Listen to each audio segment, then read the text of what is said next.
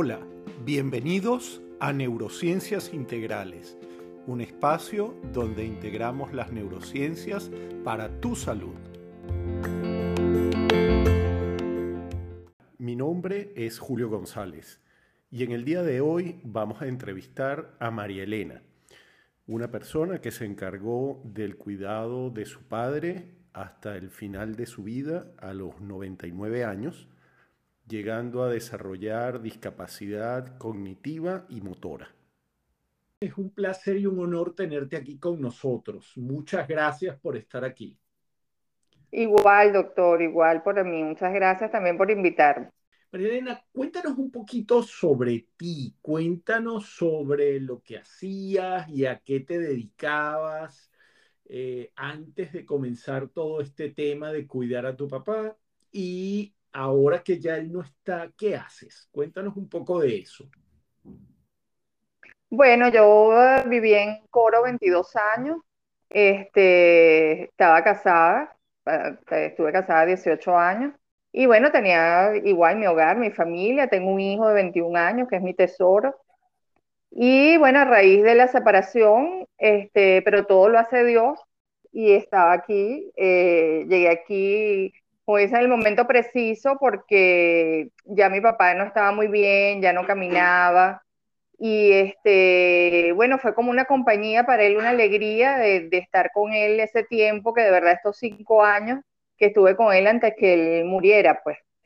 De verdad que para mí fue un cambio para bien, pienso yo. A este, ahora lo que, lo que hago actualmente, estoy trabajo de asistente en la clínica de Ávila con mi primo que es oftalmólogo y estoy allí, ya tengo seis años trabajando con él. Mira, ¿y qué hacías tú para divertirte? ¿Qué te gustaba hacer para relajarte?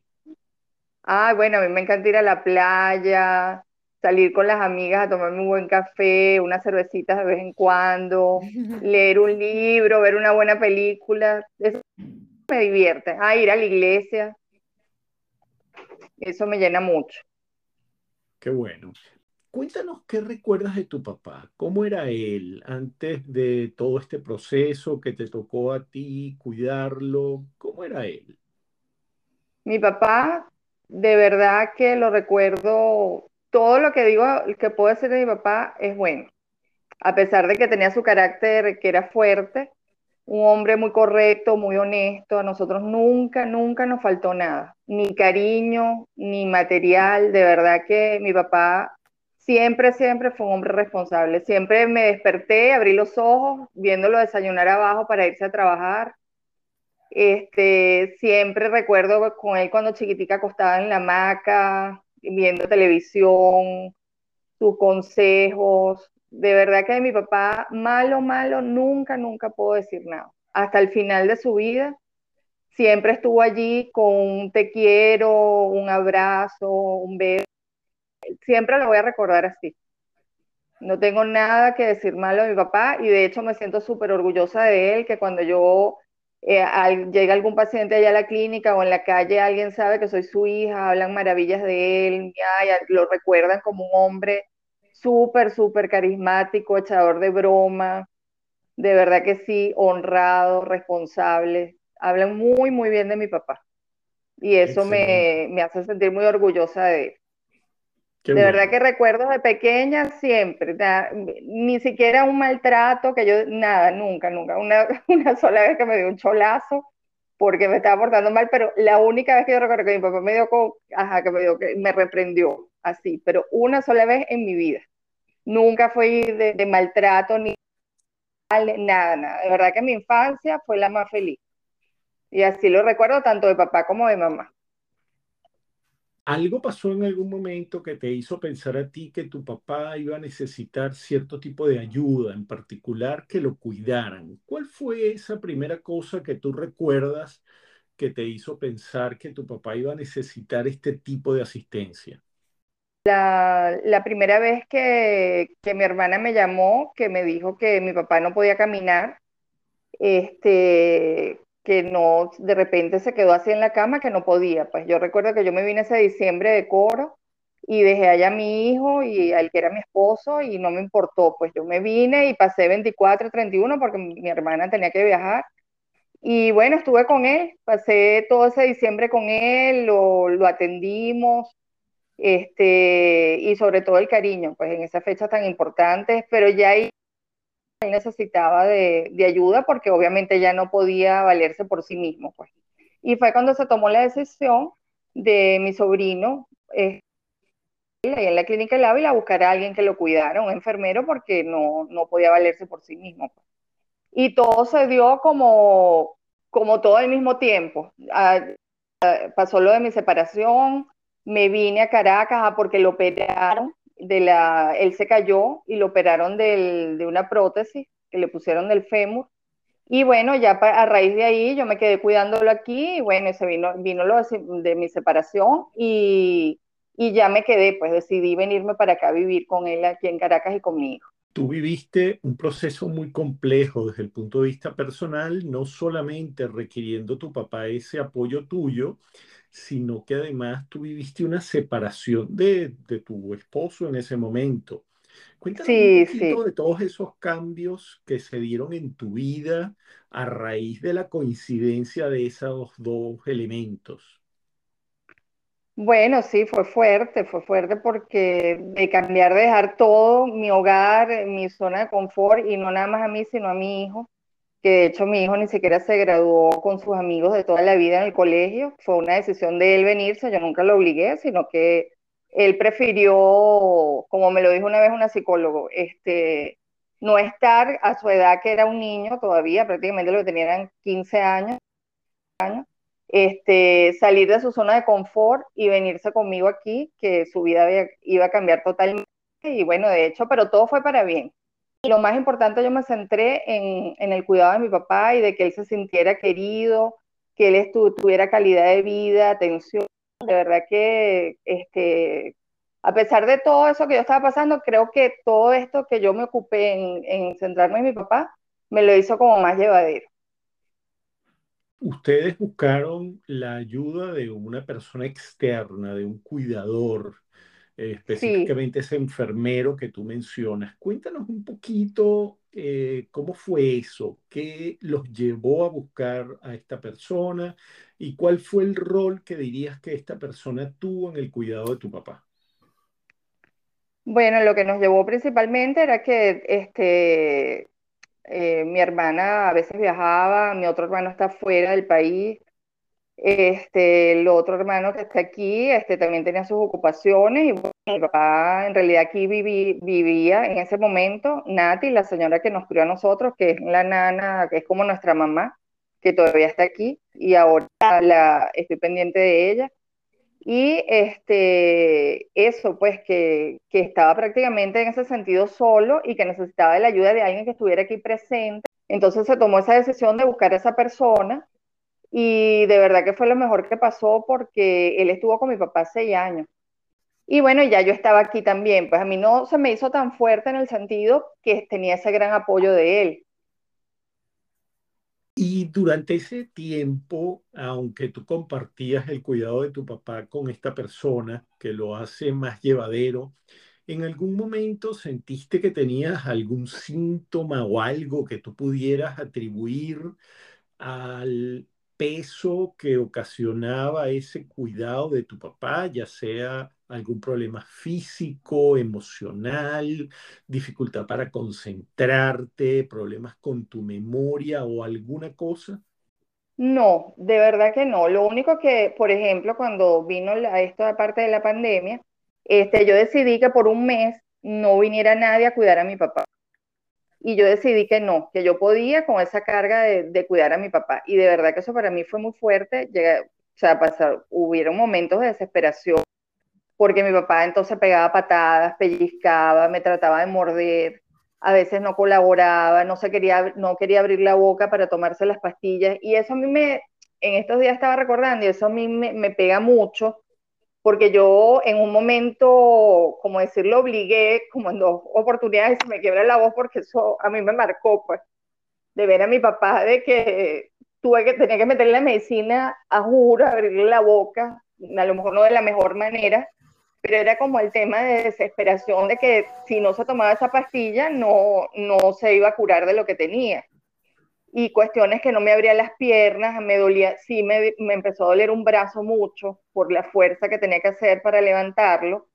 Este, mi hijo me ayudaba, pero sin embargo mi papá es gonzado, era como un peso muerto y, y de cambiarlo, no, a veces no quería cambiar, se pegaba gritos, este, y entonces esa misma desesperación de a veces no poder y ese dolor que tenía en el brazo era lo que me hacía sentir así, pues poco, un poco desesperada en ese mes específicamente que yo no permití que nadie viniera me acostaba en la hamaca a ver televisión, él nunca se sentía mal, me dijo, me decía siempre que yo le abrazaba, yo todos los días de mi vida le decía que lo amaba y que yo estaba allí con él. Eso sí, aunque él no, ya no me reconociera. Porque él ya no, no me reconocía, eso para mí, por supuesto, fue fuerte también, de, de, que no sabía quién éramos, pues, o sea, estábamos allí él lo que nos, cuando yo lo besaba y lo abrazaba, lo único que me veía me decía gracias, como por el cariño que le estaba dando. Pero fue eso, fue, este, en realidad lo hubo ese dolor del brazo, pero psicológicamente, de verdad, yo nunca me sentí mal, ni me sentí cansada, porque tuve mucha ayuda, gracias a Dios. Gracias a Dios tuve mucha ayuda de los que estamos aquí en la casa y obviamente de esa persona que era el, que, el principal que lo cuidaba. Pues.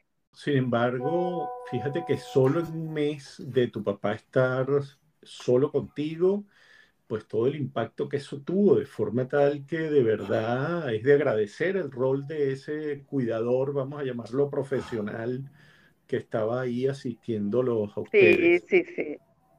Mira, y cuéntame un poquito acerca de, de tu, lo que tú hacías para relajarte, de tu diversión durante ese tiempo que estuviste tú ocupada formalmente de tu papá. ¿Qué hacías tú para, para desconectar? ¿Había algo? Poniéndome a ver televisión con él, le ponía música, me ponía de repente a leer un libro, a leer la Biblia.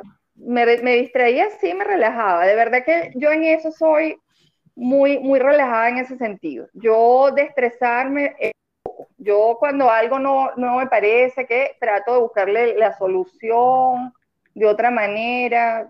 Yo en eso soy muy tranquila. Finalmente llega un momento en que tu papá parte, un momento extremadamente difícil en el cual algunas personas tienen sentimientos incluso a veces un poco ambiguos, por un lado de gran dolor y por otro lado de hasta cierto alivio. Cuéntanos un poquito cómo fue eso para ti, la partida de tu papá. Bueno, para mí fue muy fuerte, de verdad que sí, porque yo siempre quise y eso todavía lo recuerdo como que me quedó como, que a veces no quiero recordarlo, pues, porque yo notaba, primero que lo, una de las cosas también que me pegó y que me pega mucho es la soledad de la distancia de mi familia. Porque a pesar de que mi hermana y mi hermano que están fuera me dieron de verdad el apoyo de este tanto económico como, como moral de estar siempre allí, de lo que yo necesitara este, con respecto a mi papá, pero bueno, es la lejanía, pues yo, todos mis sobrinos están fuera, mis hermanos, bueno, aquí tengo mi hermano ahorita mayor que está viviendo conmigo, pero de verdad que en las hospitalizaciones de mi papá, todas esas cosas, esa lejanía de, yo afrontar sola eso y tener nada más una persona que era el enfermero, que no era mi familia, este, estando allí conmigo, eso, eso para mí fue fuerte, pues. Pero sin embargo, bueno, lo hice igual con todo el cariño del mundo porque es mi papá. Yo pensaba que él iba a cumplir sus 100 años, que se lo íbamos a festejar y todo eso, pero bueno, eso eh, tenía, ya era mucho, pues mucho pedirle a la vida que, que, le diera más porque González nos lo dejó disfrutar bastante tiempo. Eso que tú has vivido, ¿qué sería lo que tú encuentras más difícil en todo esto? Con respecto a mi papá. Sí, claro. Bueno, lo más difícil no tenerlo, porque a pesar de que, de que él estuviera allí, que no hablara, de que no, no dijera, no me reconociera, pero era como esa parte de la familia que tenía allí, pues.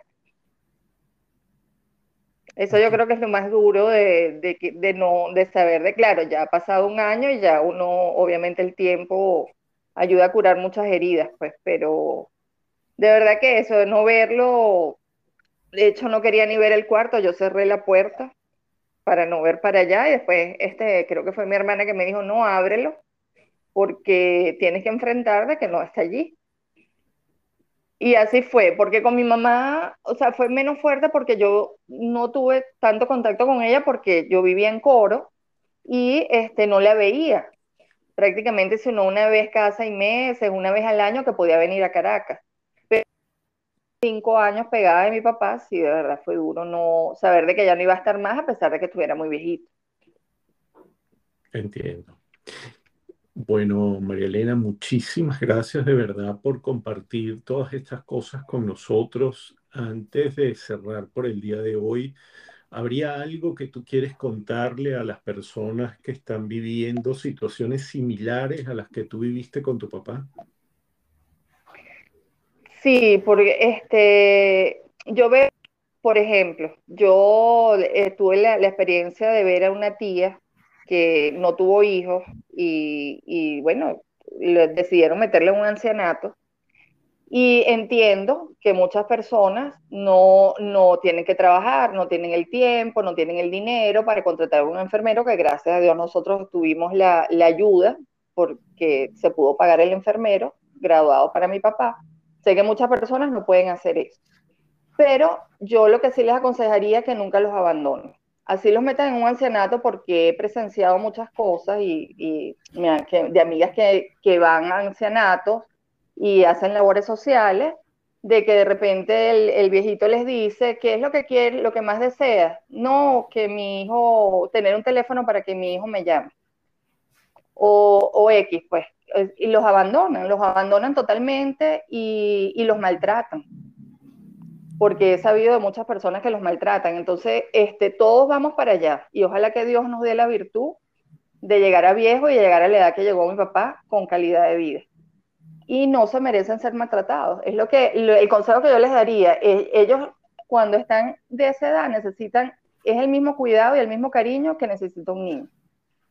Porque como cuando un niño tiene miedo para caminar porque se va a caer, igualito ellos lo, ellos lo sienten. Y es eso, pues no, no abandonarlos, no, no, no dejarlos de, de, que ellos sientan que uno los quiere, que uno está allí. Como ellos estuvieron para nosotros, nosotros debemos estar para ellos. Y yo estoy eternamente agradecida por todo lo que tengo en la vida, es por mi papá y mi mamá. Y una vez mi papá me dijo, me acuerdo que él fue a visitarme a Coro, y él me agarró la mano porque no podía caminar rápido, pues. Me dice, ay, hija, es que no puedo caminar. Y le digo, papá, no importa. ¿Cuántas veces tú me esperaste cuando yo no, yo no sabía caminar cuando era chiquita? Es eso, pues esa reflexión de que, así como cuando te hablaban cosas y repetían, cuando uno era chiquito, uno también fastidiaba con eso. Pero cuando llegamos adultos, no entendemos que ellos necesitan ese cuidado y ese cariño, sino que nos da fastidio. Ese sería mi, mi consejo. Muchas gracias, María Elena, por compartir todo esto con nosotros y por desnudar tu alma durante este ratito y, compartirla con todos nosotros. Ay, no, gracias, doctor. Gracias a usted por la invitación y de verdad que, que bueno. Y por querer a mi hermana.